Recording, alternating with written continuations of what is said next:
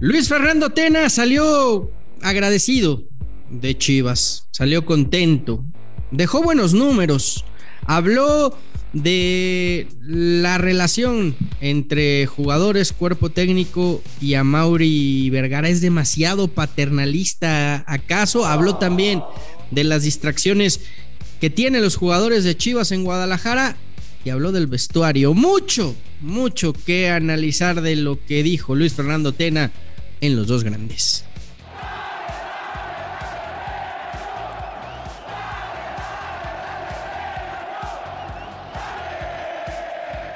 Tentaciones hay en todos lados y para nadie es pretexto. Pasa en Guadalajara, pasa en el América, pasa en cualquier equipo del fútbol mexicano, pasa en la vida misma. Eh, y eso al final eh, no son pretextos. Por supuesto que Luis Fernando Tena puede irse agradecido. Le dieron la oportunidad de dirigir a uno de los grandes del fútbol mexicano y no tuvo éxito. Como no ha tenido éxito, lamentablemente, después de aquella medalla de oro conseguida en Londres 2012. Los dos grandes. podcast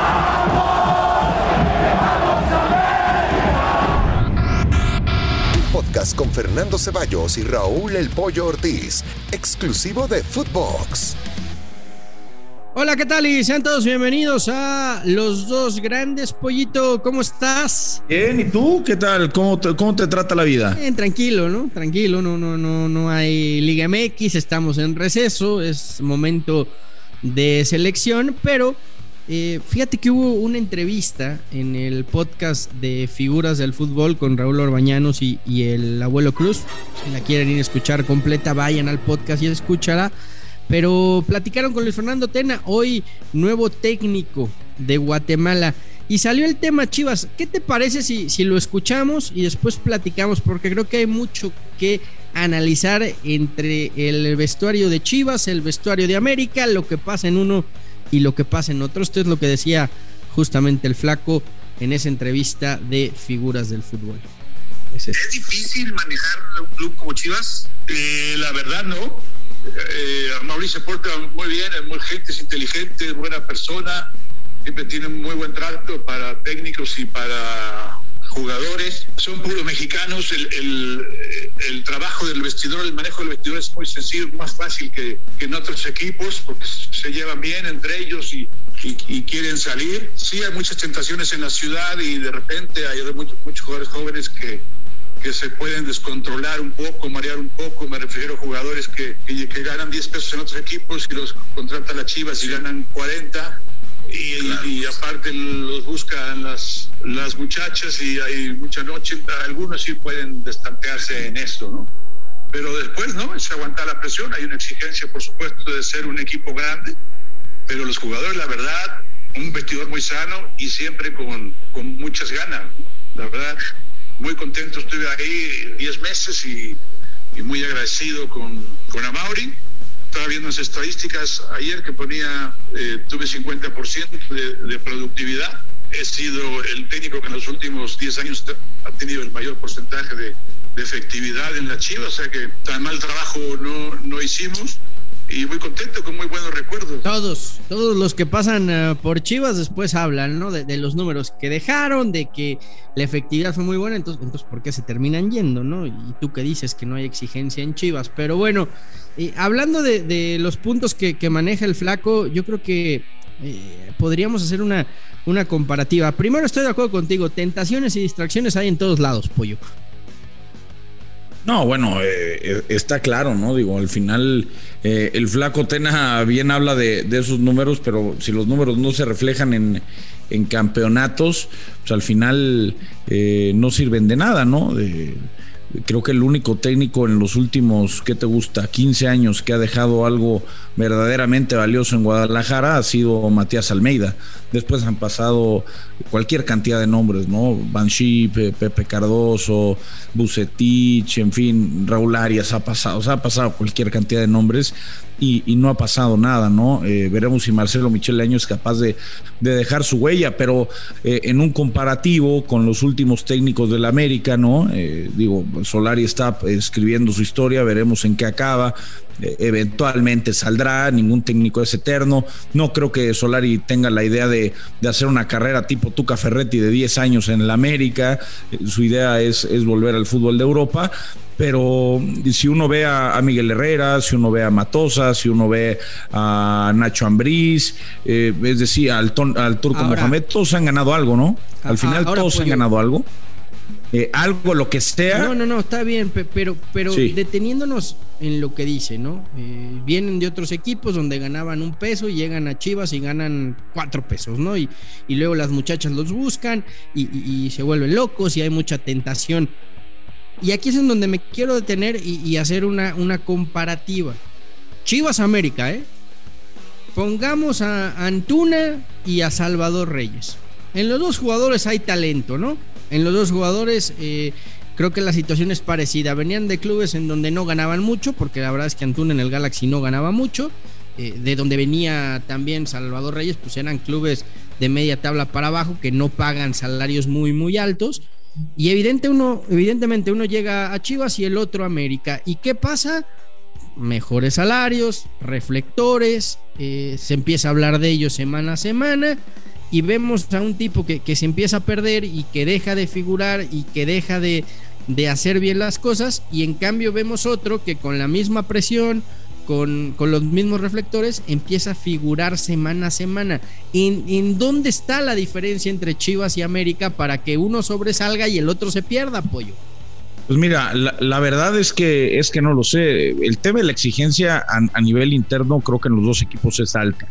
Cuando yo me refiero a que no hay no hay tanta exigencia en Guadalajara como en América, es a nivel mediático, ¿no? Lo comentaba hace algunos días, eh, tú no estabas de acuerdo, pero ah, incluso aficionados, amigos míos que le van a Chivas, eh, compañeros de profesión, pues ya han normalizado la situación de que Guadalajara pues, no compita por, títulos, ¿no? O sea, eh, y, y creo que va de la mano con que juegan puros mexicanos. ¿No? Al final de cuentas, eh, no aspiran a tener a los mejores, lamentablemente ya no es la época de, bueno, del campeonísimo ni se diga, pero 80s, 90s, incluso mediados del 2000, ¿no? 2005, cuando Chivas era un equipo eh, que incluso aspiraba a Copa Libertadores y que dejó exhibiciones sensacionales, hoy no cuentan con esos jugadores. Y, Guadalajara y la afición se remonta eh, a corto plazo a aquel equipo de, de, Orbelín, de Pizarro, de Alan Pulido, tú mismo lo has hecho, eh, y era un buen equipo, ¿no? Es el último doblete eh, moderno, ¿no? Que, que, se conoce con Liga y con, y con Copa. Eh, pero bueno, lamentablemente cuando tú ves la plantilla, cuando tú ves el 11 que hoy para Guadalajara, pues encuentras normal que no puedan ganar, ¿no? Que, estén compitiendo por entrar a reclasificación y que les cueste mucho llegar a, etapas finales de, liguilla, más allá de aquel eh, cuartos de final donde le ganan al América y lo, lo hacen de buena forma. En América ya no hay el dinero de antes, pero la exigencia mediática sigue siendo muy alta. O sea, sigue siendo muy alta. Si América no gana. Yo difiero, pollo. Bueno, entiendo que difiera. Yo creo que la exigencia, es que yo, yo, creo que la exigencia en Chivas sigue siendo la misma, y si no, Tena seguiría ahí. no, no, no. La, exigencia interna, interna es altísima. pero, yo a eso voy. Pero, pero, a eso voy, espérame. Si, si, no hubiera exigencia, pues técnicos como Tena seguirían ahí, porque los números de Tena no fueron malos, y él mismo lo dice, y se va porque al final de cuentas no cumple con, objetivos. Yo creo que pasa por otra cosa, Pollo, y, y, el mismo Tena lo menciona en esta, en esta buena entrevista que vamos a escuchar, cuando habla de, de la relación, ¿no? Con Amauri a Mauri me parece que es, es, muy fraternal, es un tipo muy cercano al jugador, es un tipo muy, muy cercano que, que le gusta estar, estar ahí. Y yo no sé si en Chivas se ha empoderado demasiado a los jugadores. Porque hablamos de jugadores que han fracasado, vuelto a fracasar, vuelto a fracasar, que han, han corrido técnicos al, al, por mayor y siguen ahí y no pasa absolutamente nada. es que tampoco tienen, contrario, tampoco tienen caso contrario, Lo que vemos en América, por eso, pero caso contrario a lo que vemos en América, en donde me parece que, el jugador en América no, tiene el acceso al dueño que sí tiene el jugador de Chivas, a Mauri Vergara. Y Seguramente no todos. El dueño del América ha, marcado una línea muy clara de. ¿Tú crees que Giovanni Dos Santos no tenía acceso a Emilio Azcárraga? Yo creo que sí lo tenía. O sea, eh, obviamente. Sí, igual, se fue. Igual se fue. es que a lo mejor en Chivas eso no hubiera pasado, es a lo que voy. En esa relación cercana, seguramente Giovanni Dos Santos le hubiera ido a llorar a Mauri Vergara y a Mauri hubiera dicho, bueno, sí, ya, ya se va a comprometer, démosle otra oportunidad. Es ahí en donde creo que, que hay una, una línea que hace que en uno la exigencia sea tan alta y si no da resultados. Me parece que en América. Y en el otro no pasa nada en América hay el famoso deadline, ¿no? O sea, si no funcionas en, una, en un determinado número de, torneos, te, cuesta la cabeza, ¿no? Eh, o si haces algo dentro del campo que va muy en contra de lo que piensa el dueño, de lo que piensa la afición, te puede cobrar factura, ¿no? Eh, el caso de, de Renato, que se hizo mediático con justa razón, que lo terminaron corriendo, no lo iban a regalar, lo regresaron y eventualmente saldrá seguramente para el siguiente torneo. Miguel Herrera con el problema en Los Ángeles y se fue. Y, en selección pasó lo mismo, ¿no? Con, con el caso famoso de, Cristian Martinoli. Pero eh, creo que en Guadalajara, cuando uno ve la alineación, ¿no? Particularmente el último contra Mazatlán, pues se encuentra un, equipo falto de, falto de jerarquía, Fer. O sea, falto de nombres. Y, dices, bueno, pues a lo mejor Molina ya no es el de antes, eh, Miguel Ponce ya no es el de antes, Antuna no ha rendido, pero te costó 12 millones, Angulo es de lo mejor, Brizuela ya no es el de Toluca, pero bueno, pues es rendidor, no es cumplidor, pero no tienen muchas otras opciones. ¿Qué pasa si en Guadalajara dicen, ok, vamos a ponernos súper exigentes con los jugadores y el que no cumpla se va? En este caso, Antuna sería una moneda de cambio muy atractiva para otros equipos, porque es un, es un buen elemento. No es de 12 millones, pero es un buen elemento, es de selección nacional eh, bajo ciertas eh, circunstancias. Ok, vendes Antuna, pero ¿a quién traes? ¿Qué jugador hoy? Yo he platicado con jugadores, ¿eh? A lo mejor te, te doy un caso, te doy, te doy un caso concreto en Chivas y, no voy a dar el nombre por, por, respeto a la fuente que me pidió que no, no diera el nombre, pero de una situación que pasó recientemente, un jugador que estaba a punto de terminar contrato, que estaban trabajando en su renovación y que la dirección deportiva le decía, ¿sabes qué? Te vamos a firmar un año y dependiendo del año que, que des, vemos para un año más porque has tenido lesiones, porque no, no has andado, porque tal. Y el jugador quería dos, dos, dos, dos, dos y se negaba a firmar el año de renovación. ¿Qué hizo el jugador? Se saltó a la dirección deportiva, fue a hablar con Amaury Vergara, le lloró a Mauri Vergara, convenció a Mauri Vergara y se le renovó por dos años. Entonces e, es ahí en donde creo que, que, que hay que empezar a marcar una línea porque se le está dando demasiado. ¿Crees que hay mano dura en Guadalajara? Que han corrido, que han corrido a Cardoso, a Tomás Boy, a eh, Luis Fernando Tena y a Víctor Manuel Bucetich. Cuatro jugadores en menos, cuatro técnicos. Yo creo que lo pues. mínimo, lo mínimo que se le pide a, equipos como Guadalajara y, América. Y quiero pensar, y quiero pensar, y nada más termino con esto, que de ahí viene la decisión de dejar a Marcelo Micheleño porque ahí sí me perdonan, pero todos los jugadores saben que nadie es más cercano a Vergara. Mira, yo creo que en Guadalajara, en América, en Cruz Azul, eh, ahora en Tigres y en Monterrey, ¿no? Equipos de alta exigencia eh, por, lo que tienen y por la afición que tienen. Eh, lo mínimo que se les pide es que así de jodido lleguen a semifinales. obviamente la exigencia es ganar ¿no? No, vamos, eh, no se trata de apapachar, pero no puedes ganar siempre. No hay, no hay un solo equipo, y sobre todo en México, mucho menos en México, que gane siempre. Entonces, lo mínimo es llegar a semifinales. ¿Cuánto tiempo se aguantó, eh, eh, por ejemplo, en América, Miguel Herrera sin el título, ¿no? cuando llegó, fueron, fueron varias semifinales y, no lograba llegar a la final hasta que finalmente lo, lo logró.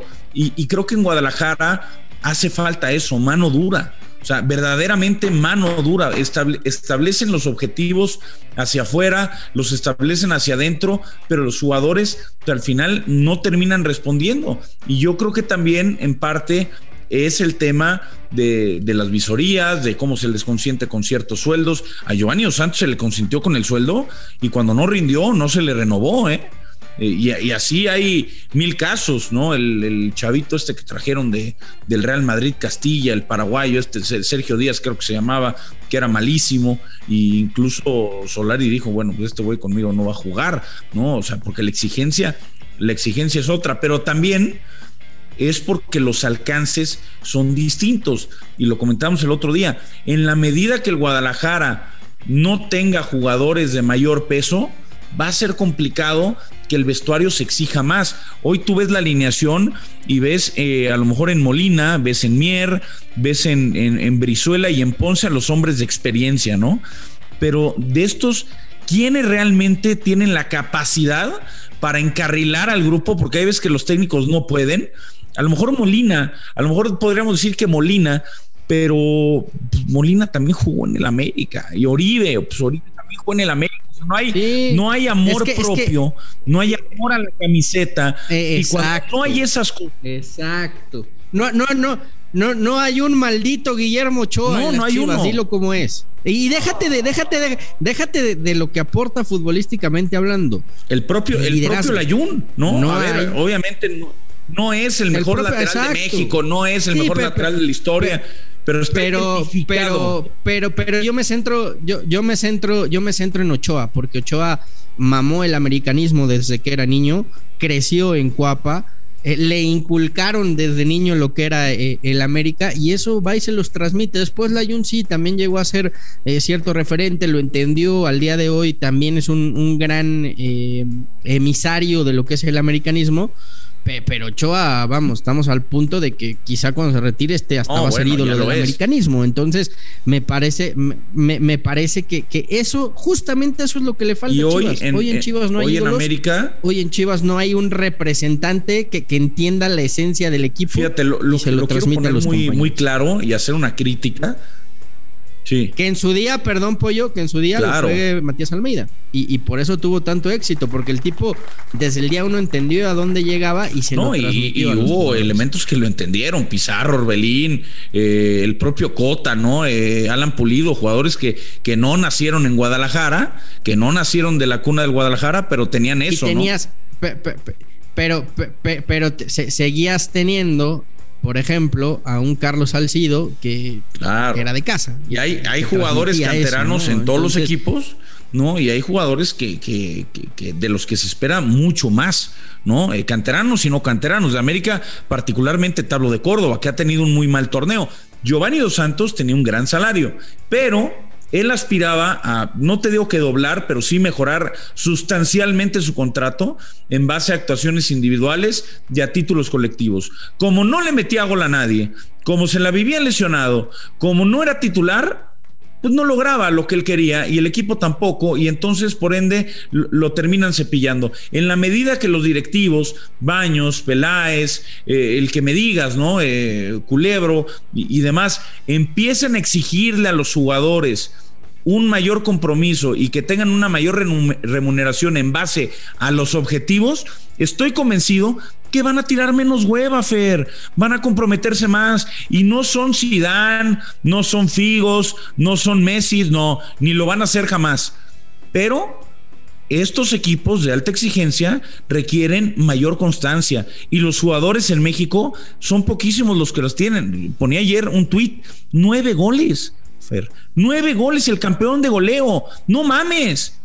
Es una mierda el porcentaje de bateo de los jugadores. Es una mierda que con nueve goles seas campeón de goleo. El diente eh, pasó de ser un suplente a ser titular y ahora Henry Martín decimos, no, que vaya a selección nacional. Y yo amo y adoro a Henry, me cae re bien, es un buen, es un buen elemento, se rompe la madre, pero no está metiendo goles. Y lo mismo con Viñas, y lo mismo con Roger. Oribe, Oribe está becado, Fer. Oribe tendría, tendría que llegar a Mauri y decirle, ¿sabes qué, papito? Te voy a rescindir tu contrato, te voy a pagar, llegamos a un acuerdo, pero ya no puedes jugar aquí, güey. Pero, pero volvemos a lo mismo, volvemos a lo mismo, es, es, e, es el apapacho, pollo, es el apapacho que, que hay en algunos jugadores del Guadalajara. Tú lo acabas de poner y en todos lados hay papachos, ¿eh? sí, pero, pero, pero, acabas de poner el ejemplo más claro. Giovanni no rindió, gracias. Podrá ser amigo inclusive del dueño, el dueño te trajo, lo que quieras, gracias a lo que sigue. En cambio acá se solapa todo.